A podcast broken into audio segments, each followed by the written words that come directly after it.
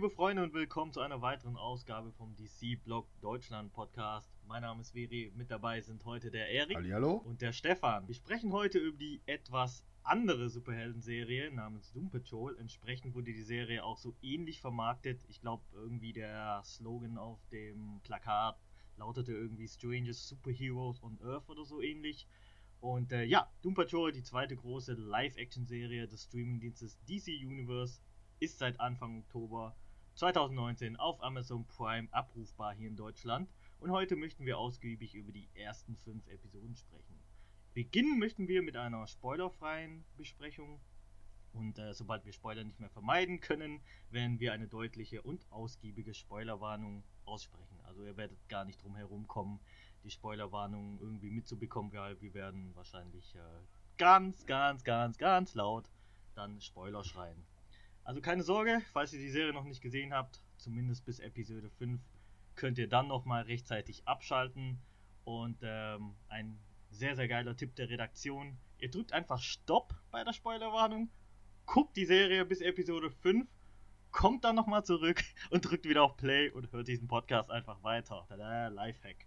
So, äh, Doom Patrol. Ja, die Doom Patrol, die, denen sind wir eigentlich schon äh, in einer anderen Serie begegnet. Ich, nenne, ich sag mal Vorgängerserie, obwohl es da irgendwie keine wirkliche Zeitlinie oder irgendwie gibt es keine eindeutige Zeitlinie zwischen Titans und Doom Patrol. Allerdings sind wir der Doom Patrol schon in der Titans-Serie begegnet, oder? Yep. Das war, ich glaube, Folge 4 oder 5, sowas um den Dreh. Und da war Beast Boy, meine ich noch, äh, hat Raven zu, den, äh, zu Doom Patrol gebracht, zum Doom Männer. Und da hat man auch schon die ersten Figuren, die man jetzt auch dann in der äh, Serie äh, gesehen hat, auch schon kennengelernt. Das waren Robot Man, äh, Larry Trainer und glaube Rita Farr. Rita genau. Farr war dabei. Und damals noch mit einem anderen Darsteller, Chief. den Chief. Damals, der wurde noch von einem aus der Bashir Family äh, gespielt. Ich weiß gerade noch nicht, wie der Darsteller mit Vornamen heißt. Und wurde dann jetzt in der Doom Patrol Serie äh, neu gecastet mit Timothy Dalton. Also Bashir Family ist halt sowas wie eine mexikanische oder hoch angesehene mexikanische Schauspieler-Dynastie. Ist so ähnlich wie die Skarsgards in, in Schweden. so ähnlich, ja. Ja, und äh, das lag aber auch daran, dass äh, tatsächlich die Folge der Doom Patrol in der Titan-Serie so ein bisschen als Backdoor äh, Pilot äh, so fungiert hat, weil zu der Zeit, als Titans dann über äh, DC Universe veröffentlicht wurde, war dann eigentlich die Doom Patrol Serie schon in Planung. Das heißt, es gab während der Ausstrahlung von Titans schon erstes Material zu Doom Patrol zu sehen. Es gab schon erste Setbilder, der Cast stand schon fest und äh, ja, da hat man schon einen ersten sehr, sehr strangen Eindruck von der Doom Patrol bekommen. Und wo wir gerade bei Eindrücken wären, ähm, nachdem ihr Titans gesehen habt und ihr wolltet dann äh, unbedingt mehr von DC Universe haben, wie waren denn eure Erwartungen zu, zu Doom Patrol? Also äh, nachdem jetzt Titans wirklich so gut angekommen ist bei den meisten, ähm, wie waren dann so die, ich sag mal, äh, ah, die, die Stacks so für, für Doom Patrol für euch? Also bei mir war das jetzt so, ich hätte jetzt, ich habe halt auch Titans gesehen und fand Titans sehr stark. Im ersten Moment habe ich gedacht, okay, Doom Patrol, das sind eher schräge Vögel allen Charakteren. Ich konnte dementsprechend null einordnen, in, auch mit, mit den ersten Trailern, in welche Richtung das geht.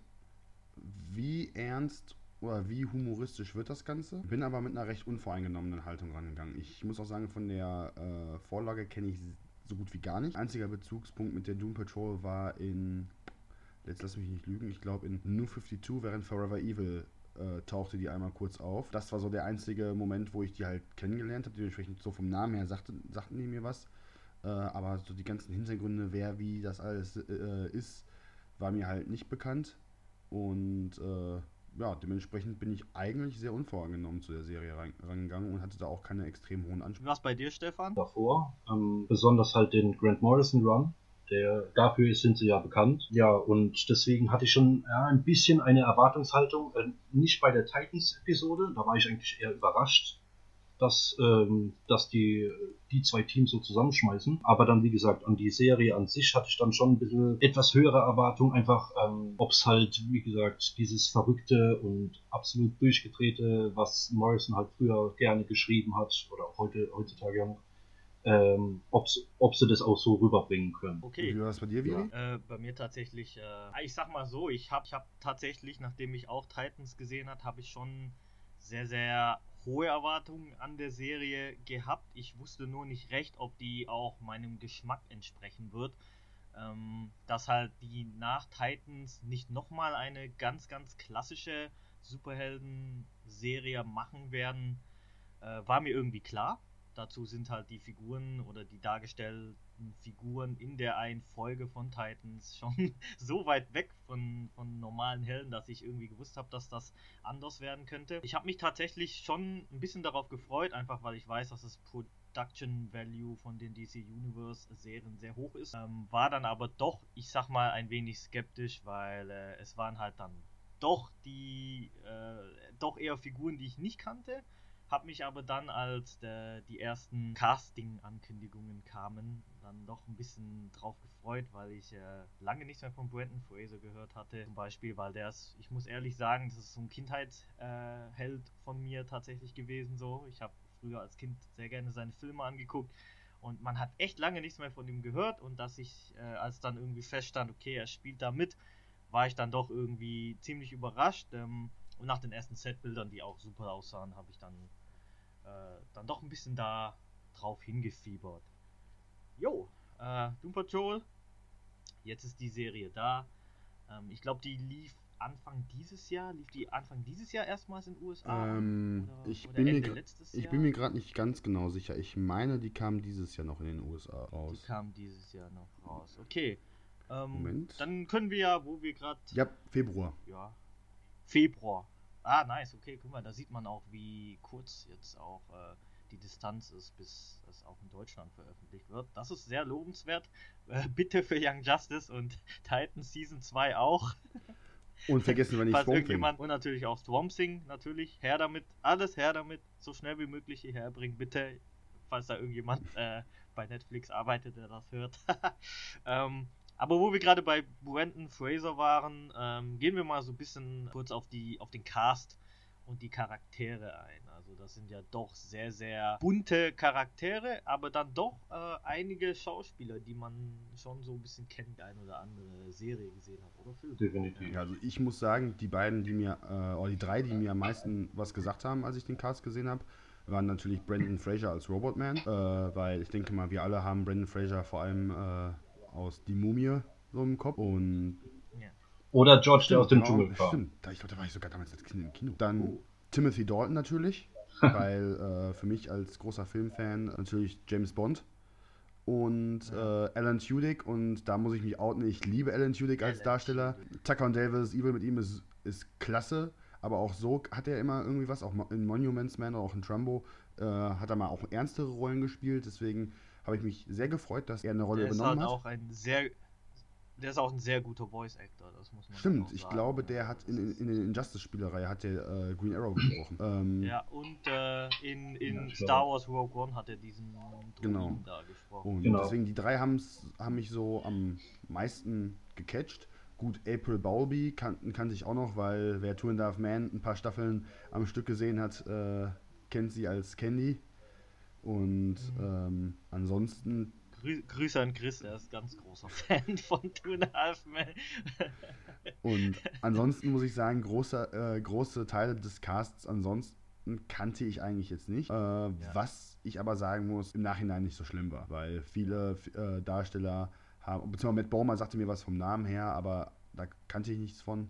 Der ist, der ist halt in äh, in USA ist er halt äh, riesig tatsächlich. Also ist sehr, sehr. Deswegen bin ich an den Cast auch recht, ich, ich gehe generell bei Filmen und auch bei Serien immer recht unvoreingenommen an den Cast dran, weil ich immer finde, die Chance verdient, eine Rolle zu interpretieren. Und mhm. deswegen, ja, ich wurde, wurde mit meiner Unvoreingenommenheit auch definitiv belohnt.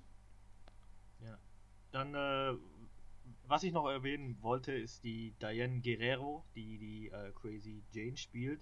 Die ist äh, bekannt geworden tatsächlich durch ihre Rolle in äh, Orange is the New Black. Äh, Orange is the New Black, äh, für mich eigentlich äh, so eine Serie, die ich nie geguckt habe, aber sehr, aber halt wirklich sehr, sehr populär ist halt, gerade in USA. Ähm, ich meine, äh, Ruby Rose ist ja auch durch Orange is the New Black bekannt geworden, mehr oder weniger. Ähm, und äh, kleiner Fun Fact: Sie hat in der in dem Animationsfilm Justice League vs. Fatal Five, den es ich glaube leider nicht in Deutsch gibt, äh, die Jessica Cruz gesprochen. Green Lantern, Jessica Cruz. Was sehr toll ist. Ja. Ähm, ich, muss, ich muss noch sagen, also ich war vom Cast ziemlich begeistert, weil mir haben wirklich auch die, die meisten Namen äh, was gesagt. Da der Matt Bomer zum Beispiel, ja, jetzt habe ich vergessen, wo er mitspielt. Ah, genau, äh, In Time hat er eine kleine Rolle. Dieser Science-Fiction-Film mit Justin Timberlake. Ja, ja. Genau, genau der. Und äh, der Joy Van Wade, der, äh, der den Cyborg spielt, hat auch äh, in welcher Staffel, aber ich weiß jetzt ehrlich gesagt in welcher Staffel bei Doctor Who hat er einen Companion gespielt, ah. eine Zeit lang. Ähm, ja, und wie gesagt, ähm, her, ne? die Diane Guerra, die, die mag ich auf jeden Fall, weil ich äh, finde Orange is New Black ist eine super Serie und den Charakter mochte ich da ziemlich. Okay. Also Joy Van Wade ist Brite? Ja. Oh, krass. Ähm, okay. Ja. Weil ja, ich, ich finde ich find echt gut, wie er den Cyborg spielt, weil er hat halt trotzdem, äh, das ist halt gerade das, was die britischen Schauspieler können, oder gerade auch die, die äh, afro-britischen Schauspieler, die können diesen, diesen, ähm, diesen schwarzen amerikanischen Swagger können die voll gut, Mann. Weißt du, obwohl, obwohl die Europäer sind, ja, das, das finde ich schon sehr, sehr cool. Also ich mochte echt, wie der Cyborg gespielt hat. Das, das muss ich hier ja. nochmal lobend erwähnen. Also der hat mir echt super gut gefallen, äh, wie er, also wie, wie er den äh, Victor Stone gespielt hat. Auch sein Vater fand ich auch sehr, sehr gut. Der übrigens, Fun in, Fact, äh, in, ich glaube, Smallville, äh, John Jones gespielt hat, quasi. Okay. Ähm, ja, das finde ich aber auch cool an, an DC irgendwie, weil die recyceln halt immer wieder so ein paar Schauspieler, ne? Also man hat ja auch den äh, von, zum Beispiel von Titans, der, der Hawk, also der Hank, der hat ja auch damals in Smallville Aquaman gespielt. Also das ist schon, schon, das ist schon, schon sehr, sehr cool. Ja, also ähm, Cast kam gut an. Obviously. Ähm, alle hab, haben ihren Job gemacht. Jeder hatte so Dazu kommen wir später nochmal. Jeder hatte so seinen Moment auch gehabt, aber wir reden jetzt erstmal über die ersten fünf Episoden. Ähm, ich würde dann sagen, bevor wir jetzt äh, die fünf Episoden irgendwie Szene für Szene auseinandernehmen, hätte ich jetzt gesagt, wir machen eher so einen Kurzüberblick, was grob passiert in den äh, ersten fünf Episoden. Ähm, Episode für Episode oder, oder im gesamten Ja, Kurs? also halt, wir, wir gehen die halt ganz kurz durch. Wir sagen da nur, was da passiert. Also äh, hm. grob, was da passiert. Also erste Folge ist ja obviously der Pilot. Genau, Doom Patrol. ähm, die heißt auch, nur genau. Pilot. Genau. Und, äh, das, Lust, das Lustige ist ja auch, dass jede Folge dann auch. Ja. Mein, mein, mein Favorit ist immer noch Paw Patrol, die Folge. Den, ja, fand ich super. Hat bei mir auch einen ersten Moment gebraucht, wo ich dann sagte, dachte, Moment mal, da gibt's doch ja noch was. Doom Patrol Patrol. Genau, die Zum auch. Zum Beispiel auch. Gab's auch, ja, ja. Also, ähm, gut, äh, dann starten wir einfach mal so mit Episode 1. Ist halt, wie gesagt, die obligatorische Pilotfolge. Ähm, traut sich da jemand in ganz kurzen Sätzen zu sagen, was da passiert?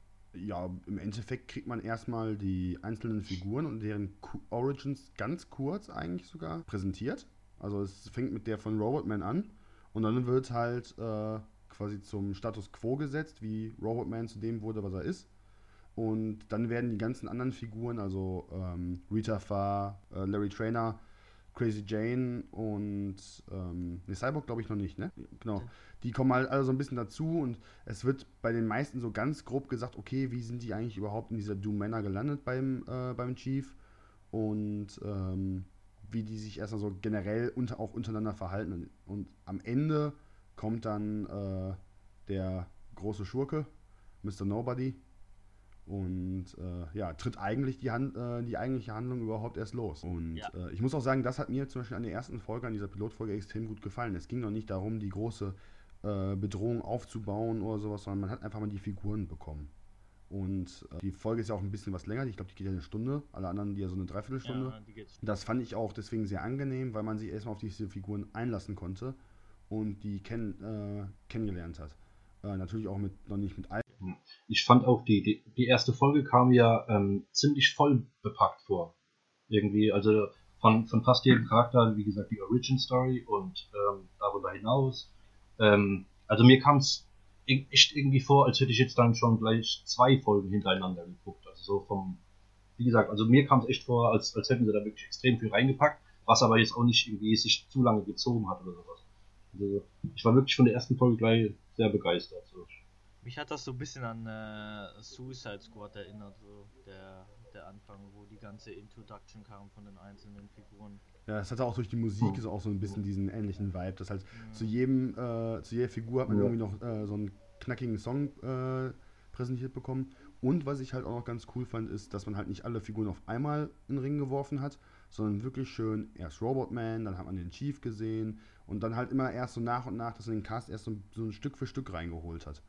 Weil damit war man jetzt auch nicht direkt so überworfen, okay, wer ist das jetzt und wer ist jetzt das und wer ist das, sondern halt so, okay, das ist der. Das ist halt auch für jemanden, der mit sowas nicht, äh, sowas nicht gewohnt ist, recht entgegenkommt. Ich muss auch sagen, wenn, äh, wenn jetzt jemand zum Beispiel gar keine Ahnung von Comics hätte, könnte der trotzdem mit der Serie, äh, mit dieser Folge was anfangen. Weil er halt die ganzen Figuren ja. halt erstmal so einen groben versteht. Ich fand es halt auch gut, dass du irgendwie auch einen Eindruck bekommen hast, was das für Charaktere sind. Ne? Mhm. Weil das sind ja so, du, du erfährst noch nicht alles, du erfährst noch nicht viel auch über sie. Äh, du erfährst halt, wie sie zu dem geworden sind, was sie sind. Aber du hast schon einen relativ guten Einblick bekommen, dass das tief im Inneren schon sehr tragische Charaktere sind eigentlich. Und ähm, das hat die erste Episode schon sehr gut vermittelt. Ähm, dann hast du auch dieses Bild erzeugt bekommen, wie das eigentlich ist, wie die zusammenleben, äh, wie sie eigentlich damit auch umgehen, dafür, dass sie so sind, wie sie sind.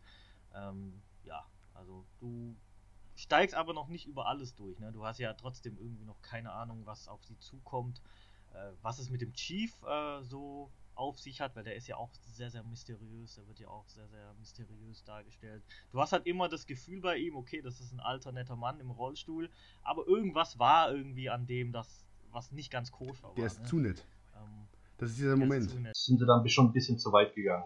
Ähm, nicht fast schon gespoilert, aber ähm, also ich weiß nicht, wenn, wenn sie sich im Groben, wie sie es bisher gemacht haben, schon an die äh, äh, Comics so ein bisschen halten, äh, in groben Zügen, ähm, dann haben sie da auf jeden Fall ein bisschen, ich weiß nicht, ein bisschen was vorweggenommen. Ich fand, ich fand den bei den Titans also auch ein bisschen zu hart schon, ne? weil Timothy ja, Dalton ja. hatte ja immer noch dieses bisschen, ich sag mal, äh, dieses bisschen charmante, ja, dieses smoothe.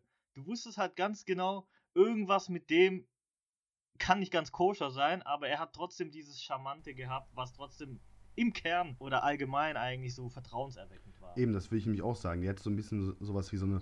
Man, man kauft ihm halt mehr diese Vaterfigur, die er ja eigentlich auch äh, so ein bisschen darstellen soll, mehr ab als dem aus Titans. Weil ja. der, der hat halt so, der hat so was Freundliches im Gesicht, deswegen man ihm auch eigentlich nicht so in Anführungsstrichen böse sein kann, wenn er halt was macht. Und ja, deswegen, also ich stimme euch da auch zu, der wirkt halt, wirkte halt durch, äh, im Vergleich zu dem anderen äh, ein bisschen gnädiger und freundlicher.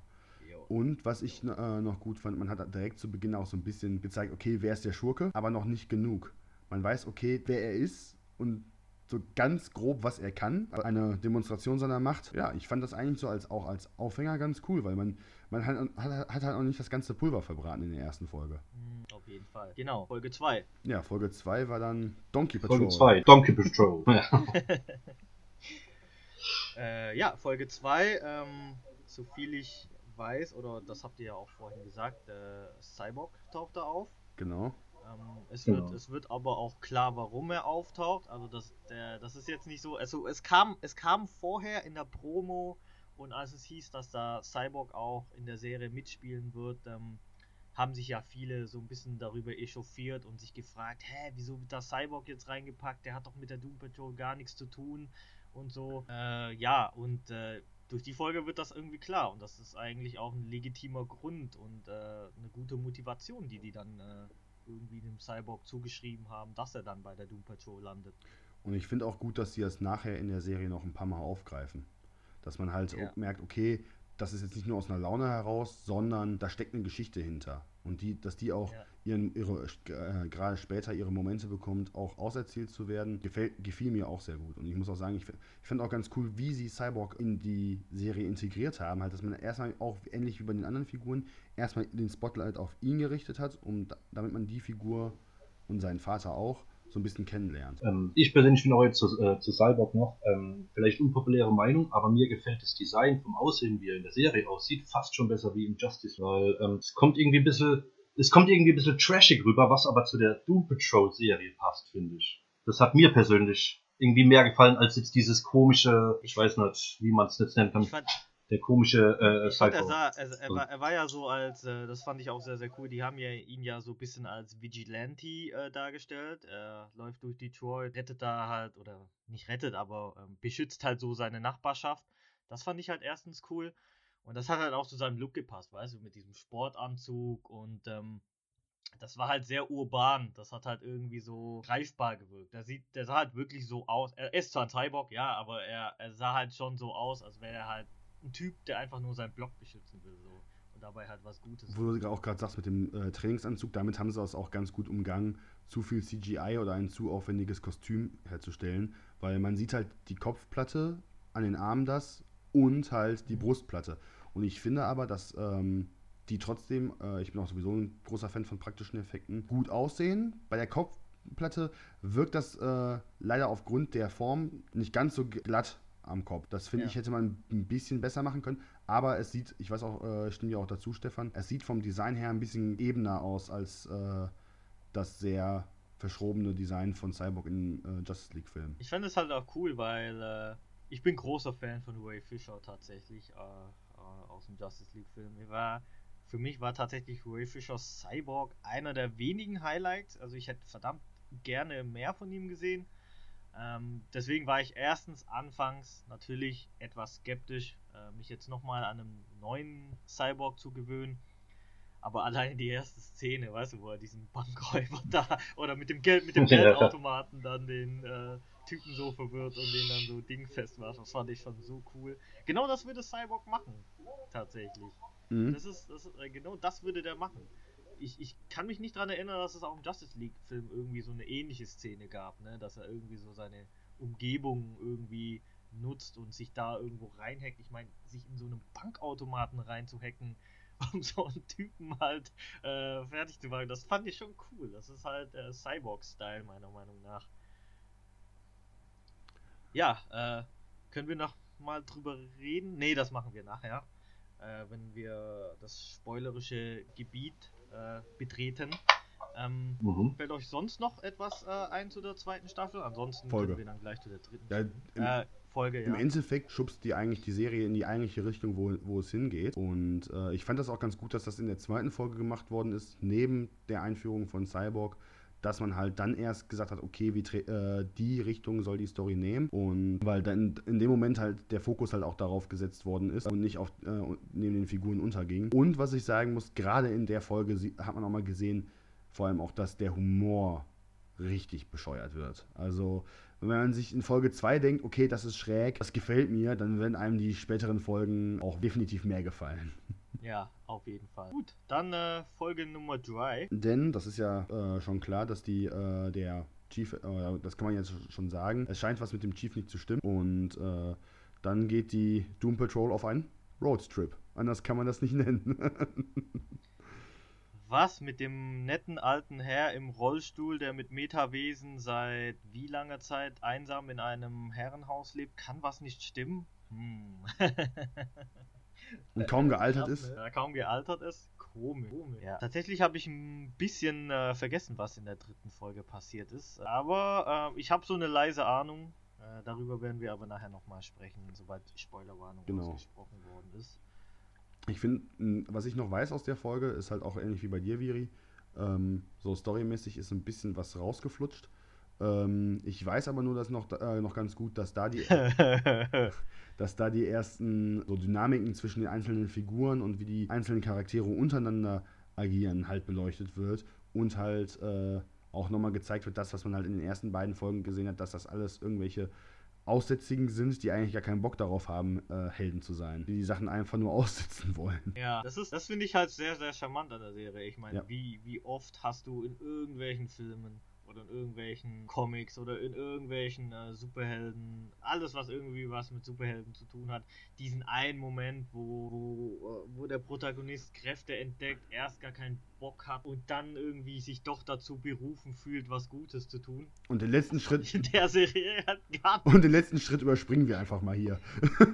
ja, ja, genau. Genau. So, äh, zu Folge 3 wird es dann äh, gleich nachher nochmal was geben. Jetzt springen wir nochmal kurz zu äh, Folge 4. Da können wir eigentlich direkt auch Folge 5 mit reinnehmen, weil das ist Doppelfolge. Das Ja. war, hat mich auch etwas überrascht, weil ich habe äh, halt gedacht, okay, jede Folge steht irgendwie so ein bisschen für sich. Äh, als dann Folge 4 aber endete, habe ich gemerkt, okay, sie haben eine kleine Doppelfolge eingebaut, was ich zu dem Zeitpunkt aber nicht schlimm finde. Ja. Das ist so, in dem Moment weiß man, okay, wohin geht's?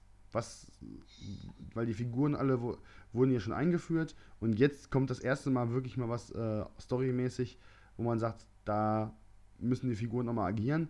Und das gefiel mir auch, dass man da sich die Zeit genommen hat, zwei Folgen für eine Bedrohung zu nehmen. Ja, also mir gefiel es. Es wurde unglaublich schräg, unglaublich unterhaltsam. Und auch da hatten wir ja, wie, wie wir ja schon vorhin hatten, äh, natürlich auch den tollen äh, Titel für Folge 5, Paw Patrol.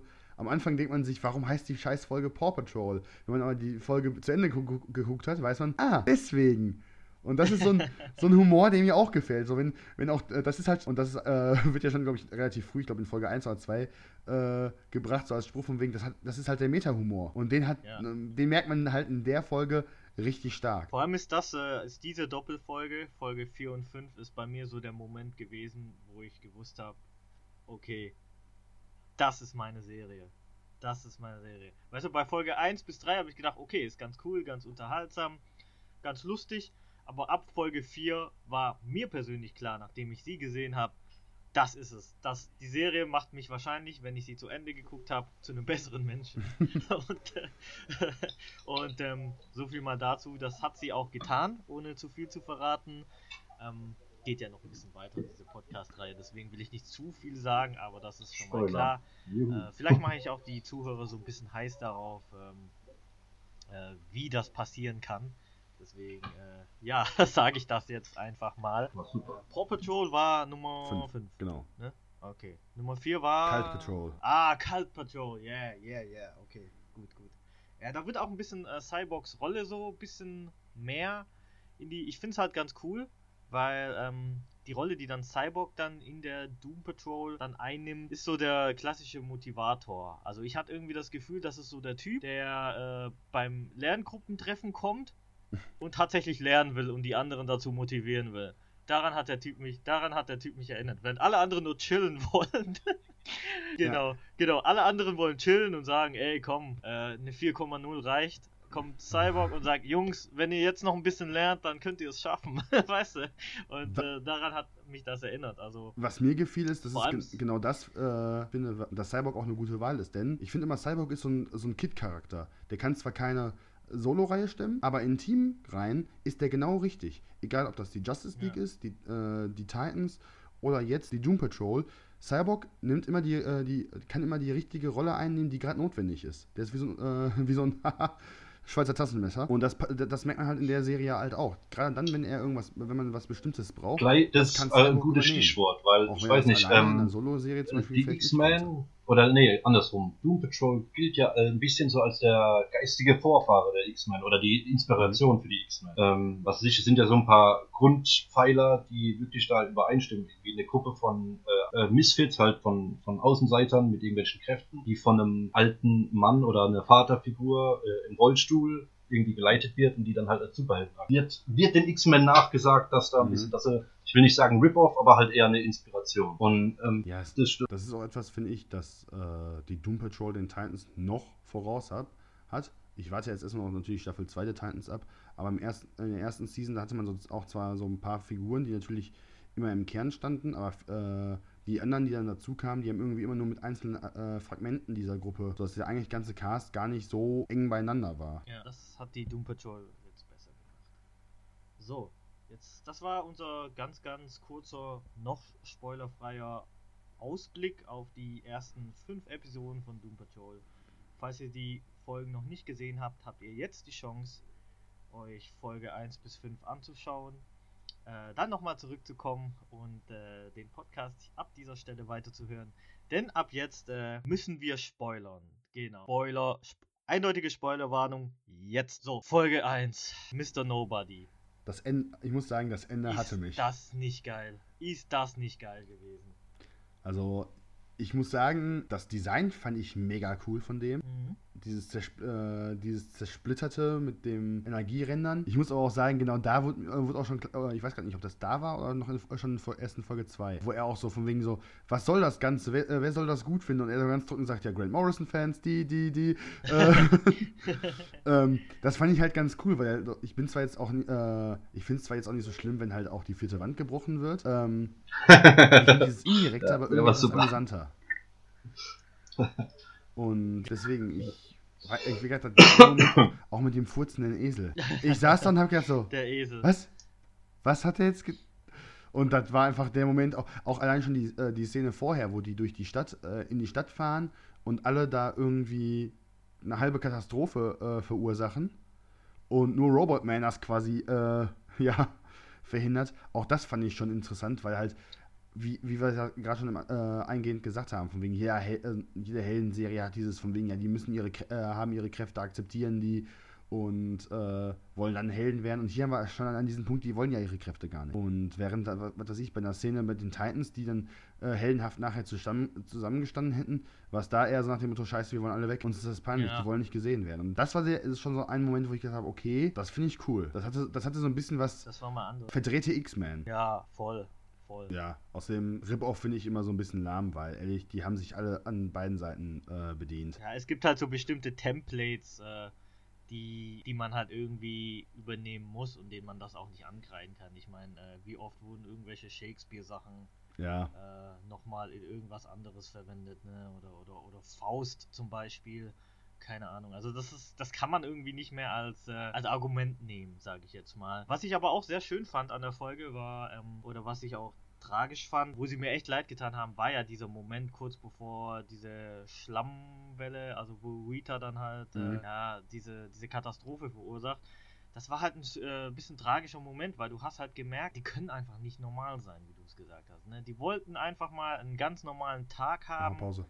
und ähm, rausgehen Ah, und dann einfach mal so ein bisschen einfach mal so ein bisschen rausgehen und äh, einfach mal so ganz normal sein, sich unter die Leute mischen, dass es halt einfach nicht geht, ist halt ja dann leider ersichtlich gewesen, aber das hat mir halt irgendwie schon gut gefallen, dass die halt dann wirklich gezeigt haben, wie, wie, wie sehr die doch zu hadern haben mit ihren Fähigkeiten. Wobei ich da aber auch ganz interessant war, dass, das, äh, dass man sieht, dass das einfach vollkommen unterschiedlich ist. Während Crazy Jane äh, eigentlich recht unproblematisch so in der Stadt un äh, umherstreifen kann, ist Robotman zum Beispiel irgendwie so daz- dazwischen. Auf der einen Seite klappt das, auf der anderen Seite gucken die Leute ihn halt an und halt äh, Larry und äh, Rita sind jetzt zum Beispiel mit der Situation vollends überfordert und Mhm. äh, weigern sich auch komplett dagegen. Was ich halt so schon ganz interessant war, weil halt man sieht, okay, die beiden, die beiden Figuren, die am längsten mit dem Chief zusammen sind, die äh, wehren sich irgendwie am stärksten dagegen, quasi wieder mit der Gesellschaft äh, zu interagieren. Vielleicht, und da ist, fand ich dann, äh, gerade wenn man halt die Serie auch noch weiter guckt, könnte man auch schon fast sagen, dass das so ein bisschen wie ja, Indoktrination vom, vom Chief ist, Ist echt so. die halt gefruchtet Fast hat. schon wie so ein Kult. Ja. ja, wie gesagt, die Folge endet dann mehr oder weniger mit der Katastrophe mit einem Esel. genau. Will jemand noch was zu Folge 1 sagen? Ansonsten machen wir dann gleich mit äh, Folge 2 weiter. Ne, ich habe aktuell eigentlich nichts dazu zu sagen. Also ich finde halt einfach schön, dass halt die Figuren äh, gut dargestellt worden sind, gut eingeführt sind und man halt schon so ein bisschen auch humormäßig gesehen hat, wo es hingeht. Ja, auf jeden Fall. Gut, bei Folge 2 haben wir, wie schon vorher im äh, Nicht-Spoiler-Talk, dann klargestellt, dass das die Folge ist, wo Cyborg, Victor Stone, dann seinen äh, Auftritt hat. Und ähm, ja, was ich dann ziemlich cool fand auch, weil er macht sich halt auf die Suche nach dem Chief. Ähm, den anderen ist das irgendwie so, so ein bisschen egal. Also noch äh, nicht wirklich egal, aber die finden sich erstmal so mit der Situation ab, dass der Chief weg ist. Und man Und warten kann so ein einfach. bisschen, ja, und warten einfach und äh, machen irgendwie nichts. Und ähm, ich finde, ich glaube auch, ähm, so ein bisschen, nicht Freude will ich sagen, aber so ein bisschen arrangiert haben die sich mit der Situation, mal nicht den Chief da zu haben. Mhm. Also dann endlich mal so ein bisschen die Freiheit zu haben, zu tun, was sie wollen, auch wenn sie es nicht können. Das äh, war so ein bisschen da, gerade bei Rita und äh, Larry, die halt, wie gesagt, also du hast es ja vorhin angesprochen, die ja schon sehr, sehr lange äh, mit dem Chief zusammen gewohnt haben. Was mir noch so ein bisschen aufgefallen ist, ist halt so die, äh, die wollen das einfach aussitzen, so nach dem Motto, äh, okay, der Chief ist ja häufiger weg. Das ist ja jetzt nichts Besonderes nach dem Motto. Und der Außenstehende Cyborg will halt was dagegen machen und ist so quasi der klassische Held. Und, und das fand ich so in der Folge auch so ein bisschen spaßig zu betrachten. Und der, der quasi am kürzesten bei der Doom Patrol ist, äh, ist irgendwo so ein bisschen dazwischen. Auf der einen Seite denkt er sich, ja gut, der ist halt weg. Gleichzeitig will er aber auch irgendwas machen, weil ihm langweilig ist. Und ich fand ja. auch, auch, schön so von wegen, ja, was machst du da? Und so von wegen, ja, ich habe gedacht, der Esel könnte was damit zu tun haben. Und ja, also ich finde auch, ich finde halt, was ich ja auch schon vorhin gesagt habe, auch ganz äh, schön in der Folge, dass da erst so, nachdem man halt auch nochmal Figuren vorgesetzt kriegt, dass da halt erst diese äh, eigentliche Reise der Figuren losgeht. Halt von wegen, okay, der Chief ist weg und wir, äh, wir wollen ihn auf einmal dann doch finden nach der Folge und nicht einfach nur den äh, Status einfach so hinnehmen. Äh, ja, ich, ich, will, ich will nicht spoilern oder so, aber warte einfach, warte noch ab, es wird noch lustig mit der Kakerlake. Buchstäblich. Buchstäblich. Ja. genau. Das hatte so äh, was Pen und Paper mäßiges halt einfach, ja, also so dass der, mhm. dass der, dass der äh, ja. Mr. Nobody halt quasi so der Dungeon Master, ist, der Spieleleiter, der eigentlich alles vorgibt, was die machen, so. Und das ist, äh, das ist auch gar nicht so weit weg, so finde ich so der Vergleich. Stimmt, jetzt wo du es sagst, das zieht sich auch gerade durch die Serie durch, auch dann auch äh, in, ich glaube sogar auch in, ich glaube Folge 4 und 5 können wir gleich auch nochmal drauf kommen. Da merkt man das zum Beispiel auch ganz extrem, wenn du das auch sagst. Aber wie gesagt, ich fand halt auch, da, da, merkt man das auch schon so, wo er die äh, im Esel so ein bisschen hin und her schubst. Und ja, äh, allein schon diese Aussage, der schubst die im Esel hin und her. Ohne Witz, also ich, ich sag mal so, ich bin, äh, ihr, ihr wahrscheinlich auch, ihr habt wahrscheinlich, ihr habt wahrscheinlich schon viel abgefahrenes Zeug gesehen, ne? Ja. Und, und, und gerade schon hier in der zweiten Folge hatte ich tatsächlich echt äh, einen Moment gehabt, wo ich wo ich mir den Kopf gefasst habe und gedacht, was geht denn jetzt ab, Alter? Weißt du so? Wo ich mir halt echt gedacht habe, okay, okay. Krass. Es auch ganz cool, auch im Laufe der gesamten Serie, wie sie so auch so ein bisschen äh, ironisch damit umgehen, dass er so ein bisschen als Held zweiter Klasse äh, bezeichnet wird oder gilt. Ja, oh, also kennst du Leute Batman? Ja, kennst du Batman? Ey, ey, kennst du Superman? Und äh, keine Ahnung. Das, das finde ich halt schon ganz cool, wie die damit umgehen. Finde ich super. Yeah, voll. Was quasi auch bei den ganzen anderen Helden äh, oder den Figuren ist, die halt alle irgendwo im Chief ihre Vaterfigur sehen und das machen quasi, was er so, ihnen so ein bisschen, ja, wie vorgibt. Und ja, im Endeffekt endet die Folge ähm, damit, dass ja, wie ich auch vorhin schon sagte, dass die ja quasi auch sagen, okay, wir suchen den Chief und was dann ja uns eigentlich direkt zu Folge 3 führen könnte. Drei. Folge 3, genau, nach Paraguay. so, das, die Folge ist auch so gut, ey. Das ist so bescheuert gewesen. Also allein schon so wegen, okay, wir, wir fahren jetzt mit dem Bus nach Paraguay das dauert doch viel, das dauert doch viel zu lang. Nee, nur drei Wochen. Und auch, auch dann dieser Humor äh, mit, diesem, mit diesem Bus, der auf der Karte fährt und einfach gefühlt dreimal im Kreis fährt, bis er dann überhaupt jetzt erstmal Richtung Süden kommt. Das hatte, so, das hatte so ein bisschen richtig cartoonigen Charakter. Und ich fand auch schön, dass in, äh, dass in der Folge diese Gruppe auch mal aufgesplittet worden ist. Dass man nicht immer alle Figuren an einem ja. Ort hat, sondern dass man, okay, äh, jetzt hat man Jane, Larry und Robotman, die dann in Paraguay sind. Cyborg und äh, Rita sind noch quasi dann im Motel. Das fand ich ganz cool, weil somit hat man einfach auch mal auch äh, nicht alles immer an einem Ort Ort, sondern konnte auch mal schön so Szenenwechsel machen. Halt wirklich dieses Comichafte. Ja, also, und vor allem auch da wieder der Humor. Willkommen in Fuktopia. Was? ja, Fuktopia. Super geil. Genau. Also ja, auch immer gut. Auch immer gut. Auch immer Nazis, gut, ja. die aber in äh, Schuluniformen rumrennen. Also oh, nicht, ja. nicht Schuluniform, ähm, wie heißt das nochmal? Pfadfinderuniform. Das fand ich, da habe ich auch gedacht, so von wegen, was machen die da gerade wieder? Und was mir da auffällt, das ist das erste Mal, dass wir eine richtige Action-Szene in der Serie sehen. Gerade die von Crazy Jane fand ich irgendwie cool, auch dann, wo sie, äh, wo sie dann immer wieder zwischen den, ihren Persönlichkeiten wechselt, äh, um im Kampf einen Vorteil zu haben, eigentlich nur um sich zu verteidigen. Und äh, bei Robotman zum Beispiel sieht man einfach mal von wegen, dass wenn der komplett durchdreht, unaufhaltsam ist. Und da aber auch zum Beispiel ja. noch gar nicht merkt, okay, oh fuck, ich bin ja so stark. Ich finde auch da merkt man so auch dass in der Folge das erste Mal auch so bei den jeweiligen Figuren so die dunklen Abgründe, die jede Figur so hat. Genau, das haben wir dann äh, natürlich auch bei äh, Episode 1 dann nochmal äh, noch kurz, also das muss nochmal kurz angesprochen werden, weil vor der Transformation waren die eigentlich alle Arsch. Ja, es alle ist irg- einfach so. Alle irgendwie es egoistisch. ist einfach so. Genau, man kann irgendwie schon fast sagen, auch wenn das Schicksal von ihnen Ja. jetzt tragisch ist, Definitiv. dass sie jetzt halt diese Ja, unfassbare also, Last auf den Schultern tragen, diese Fähigkeiten zu besitzen, die sehr, sehr viel anrichten können, läutert das die so ein bisschen. Also man sieht schon, dass das die so ein bisschen läutert und äh, dann die selber irgendwann mal auch realisieren, dass sie äh, im alten Leben nicht ganz äh, so waren, wie es eigentlich sein sollte. Also, wie ich schon gesagt habe, es waren. äh, Okay, Larry vielleicht, da kann man sich Na vielleicht doch, ein bisschen drüber streiten. Doch, auch, Le Ja, okay, auch Larry eigentlich schon. war ein, eigentlich schon. die einzige schon. und das, äh, da kommen wir dann wahrscheinlich in Ausgabe 2 äh, zu, wenn es um die Jane Patrol geht, die Folge. Einzig Jane kommt irgendwie so ein bisschen anders dabei rum. Die kommt anders dabei rum. Aber ansonsten stimme ich dir zu, alle sind irgendwie vor ihren, vor ihren Transformationen irgendwie egoistisch oder ziemliche Arschlöcher oder anderweitig menschlich nicht unbedingt auf der Höhe. Und Ja. äh, ich finde, das, das merkt man auch in, äh, in, in der Folge auch so ein bisschen, dass jeder so seine dunklen Momente, hat, also seine dunklen Dämonen hat, mit denen er auch, äh, auch ringt und äh, dass das da erstmal hochkommt. Ja. Genau, fand ich auch. Ja, ich fand halt auch die, die äh, Kampfszenen, wie du es gesagt hast, fand ich sehr, sehr cool gemacht. Also gerade die von Crazy Jane. Ähm, es ist ja auch unfassbar schwierig. Ne? Mhm. Also die, die Rolle, die die Diane Guerrero hat von Crazy Jane. Und äh, es ist auch unfassbar schwierig, auch ihre Kräfte irgendwie gut darzustellen. Und ich finde, die haben das halt schon geschafft. So. Also man kann da irgendwie nichts angreifen. Das Einzige, was mich überrascht hat, ist, wie blutig der Kampf gerade von Robotman, auf Seiten von Robotman war.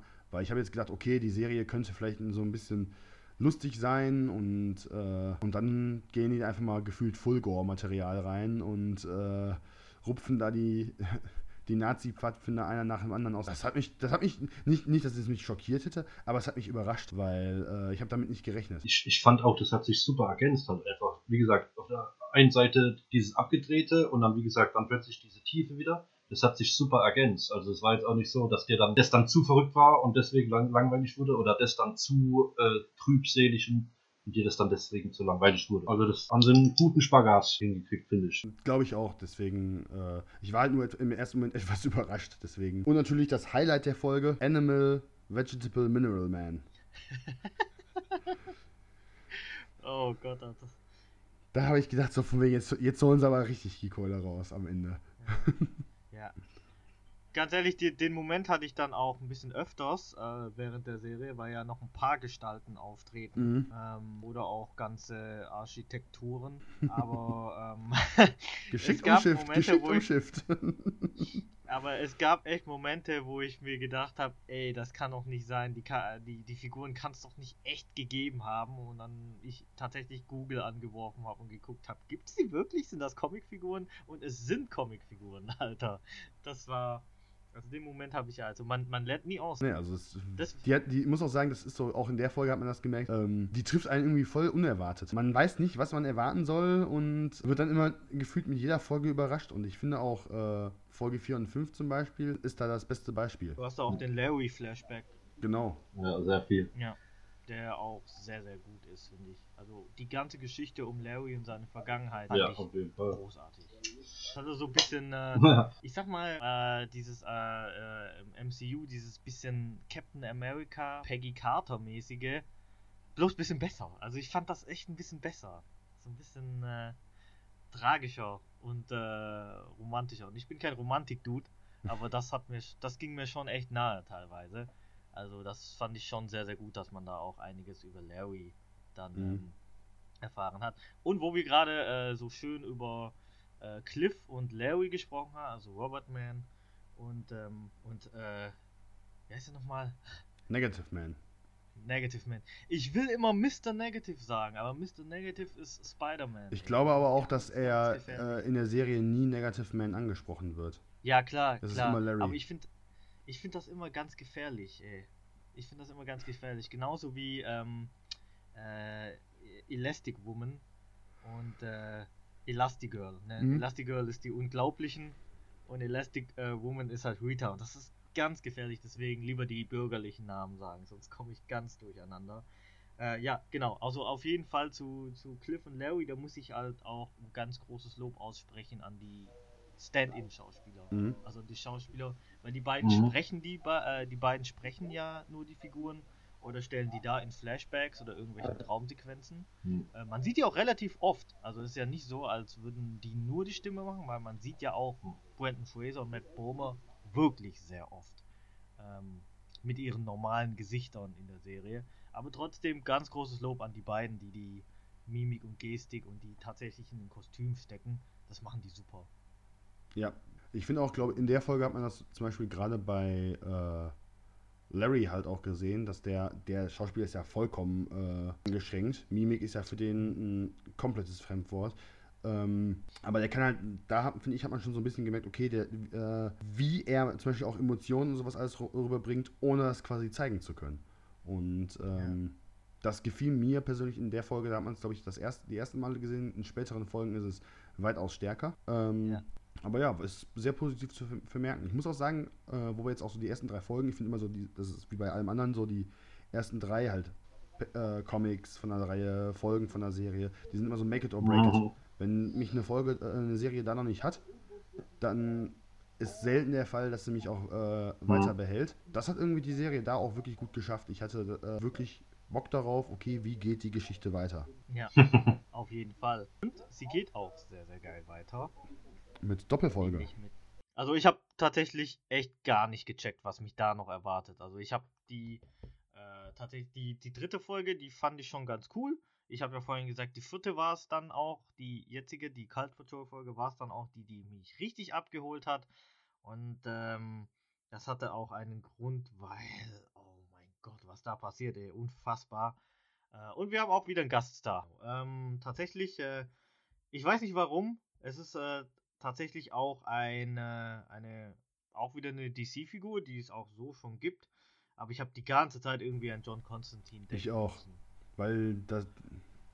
Weil dieses Okkulte, ja, merkt man, merkt man auch in der, äh, in der Serie. Viri und ich hatten, äh, als wir die beide geguckt haben, die, äh, die Serie, hatten wir auch so ein bisschen nebenher geschrieben. Und ich muss auch sagen, äh, wir beide hatten sofort den, äh, halt, den Konstantin im Kopf, weil es gibt genug Sachen, die halt da passieren, die halt so richtig Konstantin-typisch sind. Allein dass, er den, äh, allein, allein, dass er den Jungen direkt einfach umbringen will. Weil er sagt, okay, das ist ja die sauberste Ja. Lösung. Dann haben wir das Problem Auf jeden. Fall. Es war mein erstes Mal und ich fand es super toll. Ihr wart super. Ja. Mhm. Ja, Mantel. ja, keine Ahnung. Brite. Also, da war, da war, da war alles dabei. Apropos Brite, ähm, Schauspieler ist Mark Shepard. Den werden dann wahrscheinlich noch ein paar Leute äh, aus Supernatural kennen. Da hat er, glaube ich, den Crowley gespielt tatsächlich. Äh, ja, ich habe es äh, ungefähr so weit geguckt, dass ich den noch kenne. Der dann, ist auch kein Spoiler, glaube ich, irgendwann mal König der Hölle sein wird oder ist, keine Ahnung. Ich habe seitdem nicht mehr weitergeguckt. Auf jeden Fall ein ähm, ziemlich bekanntes Gesicht. Vor allem, wenn es gerade um okkulte Rollen geht. Also da fühlt er sich, glaube ich, wohl. Ja, und ein Highlight in der Folge war ja schon, äh, ich glaube, ich weiß nicht, ob es in der Folge ist oder in der danach, weil halt für mich gehören die beiden Folgen einfach zusammen. Äh, ist dann natürlich wieder die Kakerlake. Das, das Ende kommt. Ich, als, als, das, als man die äh, in, in der Folge 2 schon gesehen hat, habe ich gedacht, was zur Hölle ist das? Und äh, das ist genauso mein Humor, eine, eine endzeitpredigende Kakerlake. Das, das ist witzig, weil wir sind gerade im Spoilergebiet, aber wir können trotzdem nicht weiter spoilern. Das ist so krass. Aber man, ich, ich würde aber auch echt sagen, es ist, äh, es ist schon ziemlich heikel mit Spoilern in der Serie. Also man kann da vieles sagen, aber ähm, man sollte es vielleicht nicht. Also ich finde, das ist so eine Serie, wo man sich wirklich überraschen lassen sollte. Und das geht sehr einfach bei der Serie.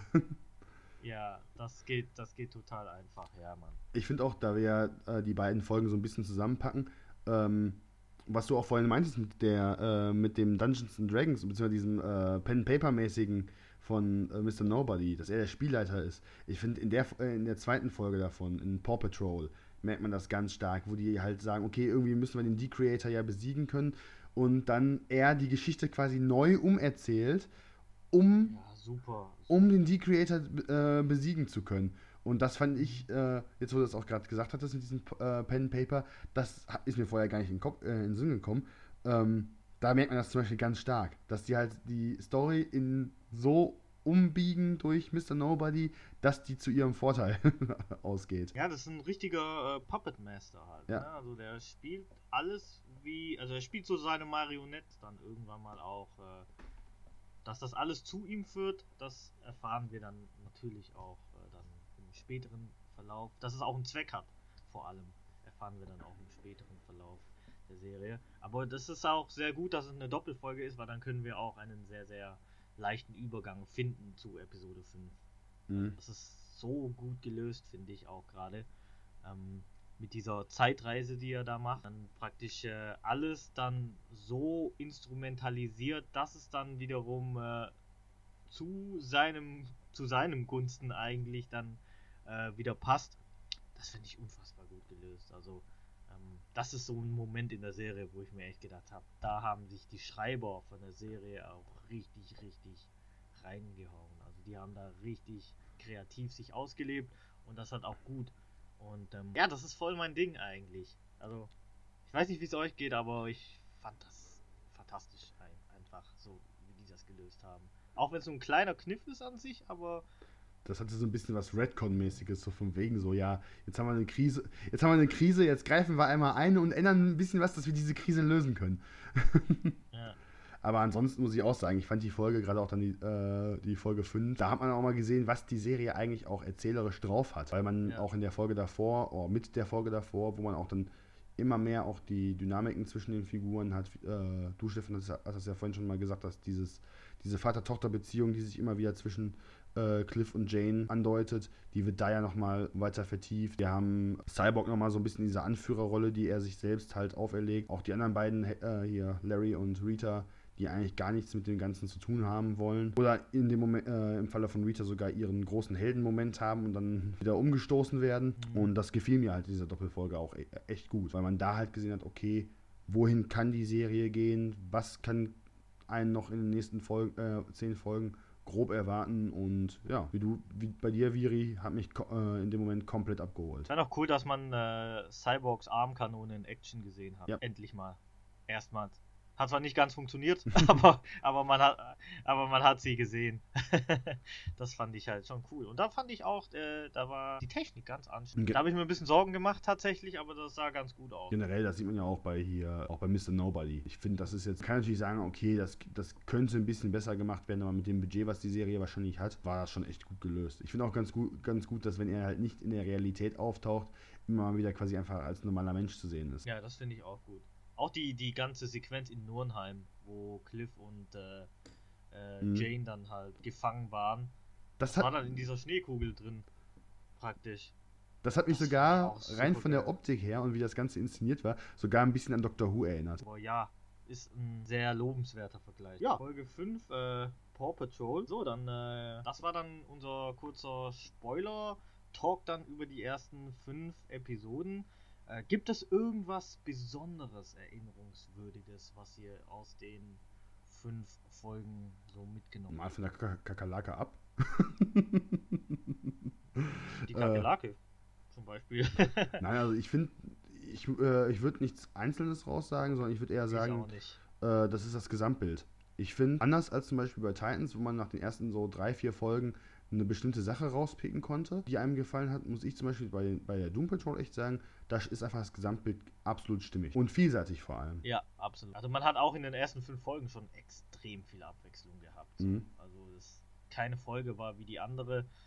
Ähm, es gab unfassbar viele Ideen schon in den fünf Folgen. Du hast echt viel erfahren über die Figuren. Die Figuren haben geglänzt in den fünf äh, Folgen oder auch nicht. Und klar, super erstes Drittel, würde ich dann einfach Ja. behaupten. Ja. Also im Hinblick darauf, dass äh, uns die ersten fünf Episoden so gut gefallen haben. Wie sieht's denn aus? Also, äh, wie waren dann eure Erwartungen nach diesen fünf Episoden? Also, mal vielleicht einen kurzen Ausblick geben, ähm, wie die nächsten Episoden sein könnten. Also, sagen wir mal so, die nächsten fünf Episoden, also Episode 6 bis 10. Würdet ihr dann ohne viel zu spoilern behaupten, weil das ja auch immer eine sehr, sehr gefährliche Stelle ist in Serien. Ja, es, es, es, es kommt ja oft vor in Serien, dass die ersten Episoden sehr, sehr äh, gut gestartet sind, dann flacht das immer so ein bisschen ab. Könnt ihr sagen, dass das bei Doom Patrol auch der Fall ist oder war? Ich würde sogar äh, sagen, das geht andersrum. Ich finde die ersten Folgen, fünf, fünf Folgen gut danach, die fünf Folgen, die danach kommen, da steigert sich die Serie unglaublich. Gerade so die, äh, so äh, halt hier Folge Jane Patrol, um mal eine in den Raum zu werfen. Ich bin ganz nicht sicher, welche das war. Ich glaube, Folge 8 oder 9 war das. 9. Die finde ich bockstark. Also, da, wie, äh, wie sie das gelöst haben, beziehungsweise da, was, was sie da gemacht haben, äh, hat mir sehr, sehr gut gefallen, aber auch die anderen Folgen alle, die setzen einen drauf, aber äh, nicht im Sinne von, die werden schräger und die werden abgedrehter, sondern die geben der Serie eine, äh, trotz des ganzen Humors und das, ja, wie so ein bisschen wie so Freakshow-mäßigen, eine unglaubliche Tiefe. Ich finde gerade dann, in, das in diesem Moment zu geben und nicht einfach zu sagen, okay, wir setzen jetzt Schrägheitsfaktor nochmal einen drauf, was zwar hier und da gemacht wird, aber äh, nicht das Hauptmotiv ist. Und das fand ich super. Das hat mir richtig gut gefallen. Ja, sehe ich genauso. Also ich kann es äh, auch kaum erwarten, den zweiten Teil dieses Podcasts aufzunehmen, weil dann gerade wirklich diese, wie du es gesagt hast, Erik oder du, Stefan, gerade, dass dann gerade diese Folgen kommen, die ähm, sehr viel sich mit den Charakteren an sich so befassen und ähm, gerade sehr, sehr viel Charaktertiefe dann auch nochmal demonstriert wird.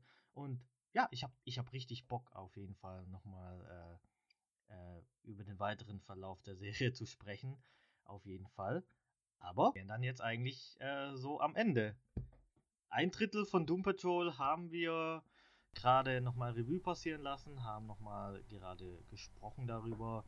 Ähm, tut echt gut darüber zu sprechen, tatsächlich, muss ich sagen. Also, ja, da, die muss man auch irgendwie so ein bisschen verdauen, die Serie. Ja, muss man, auf jeden Fall. Aber man merkt auch äh, dann so ein bisschen, warum die Serie einen zu einem besseren Menschen macht. Ja, und ähm, ja, ich muss sagen, auch äh, mir hat's, bei mir ist das halt auch echt, echt oft so, dass ich, wenn ich irgendwie eine Serie geguckt habe, ähm, dann vielleicht manchmal auch gar nicht so den Drang habe, wirklich darüber zu sprechen. So, ja, und äh, bei Doom Patrol ist es aber wirklich der Fall. Also, ich wollte nach der Serie unbedingt über diese Serie sprechen und äh, es tut unfassbar gut, nochmal alles, was da passiert ist, nochmal ein bisschen äh, zu rekapitulieren, weil und vor allem da ist echt viel passiert. Richtig, richtig interessanten Kram und den richtig, äh, ja, diskutablen Stoff, der kommt ja erst noch. Ähm, gefiel mir. Das war irgendwo so zwischen den äh, Intros von der Marvel-Serie und dem Titans-mäßigen. Dieses,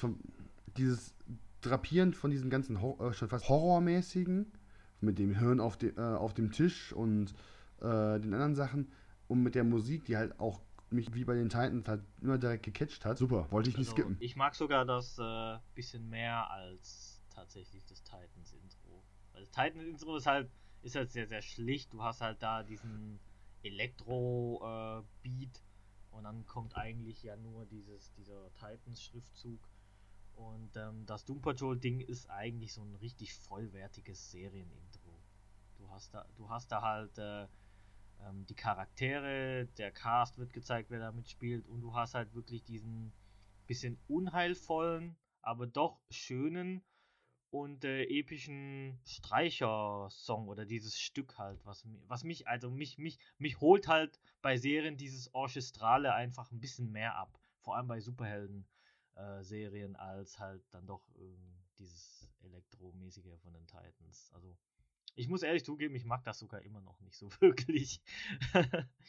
Aber ist Geschmackssache. Ja.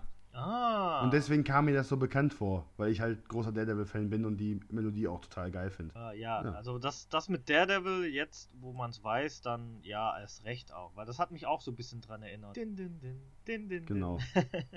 ja, war sehr, sehr cool. Ja, weißt du, irgendwo zwischen äh, Horror und Melancholie ist das dann irgendwie so, ne? Also das ist sehr, sehr schön. Aber finde ich gut, dass wir das auch erwähnt haben, weil das ist, das, das hätte ich tatsächlich echt äh, vergessen. Aber es ist echt eine schöne Melodie. Schade, dass es die nicht auf Spotify gibt.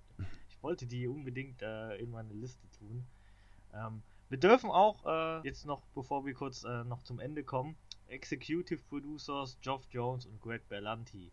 Also zwei Männer, die eigentlich alles machen. ja, die wissen genau, was sie zu tun haben. Die wissen genau, was sie zu tun haben. Und ähm, ja, das werden wir wahrscheinlich auch noch häufiger äh, ansprechen, auch im äh, den nächsten zwei Parts von unserer Doom Patrol Podcast-Reihe. Aber die Serie wird eine zweite Staffel bekommen. Ja. Und äh, dann auch äh, praktisch dann unter dem Deckmantel der Kooperation zwischen HBO Max und DC Universe. Das heißt, ein bisschen mehr Budget ist dann auch da. Für noch mehr. Für noch mehr Kakerlaken und Esel und äh, Und was noch alles noch so kommt. Was denen noch so einfällt. Ja, Mann. So. Ja, das war's dann auch schon. Ähm, liebe Zuhörer, äh, vielen Dank erstmal. Also wer so lange mitgehört hat, äh, bis zu dieser Stelle jetzt, vielen Dank fürs Zuhören. Es hat unfassbar großen Spaß gemacht, tatsächlich darüber zu sprechen. Äh, ich hoffe, ihr hattet auch viel Spaß, hattet auch viel Spaß an der Serie. Ja, dann teilt euch dann einfach uns mit, äh, schreibt uns, äh, falls ihr noch irgendwas äh, Spezielles behandelt haben wollt über die Serie. Das werden dann wir versuchen in der nächsten Episode irgendwie mit einzubauen. Und schreibt uns einfach, was äh, euch an Doom Patrol gefallen hat, wer euer Lieblingscharakter ist, äh, was eure Lieblingsfolge war, vielleicht euer denkwürdigster Moment äh, von der Serie. Ähm, schreibt uns einfach, wir freuen uns auf jeden Fall über Post. Ja. ähm, auf jeden Fall vielen lieben Dank an den lieben Erik, dass er wieder dabei war. Hat Spaß gemacht, wie immer. Ja, und vielen lieben Dank an Stefan. Hoffe, dir hat's auch Spaß gemacht. Ja, super. Also, dann äh, bis zum nächsten Mal. Wir sehen uns, liebe Freunde. Ciao.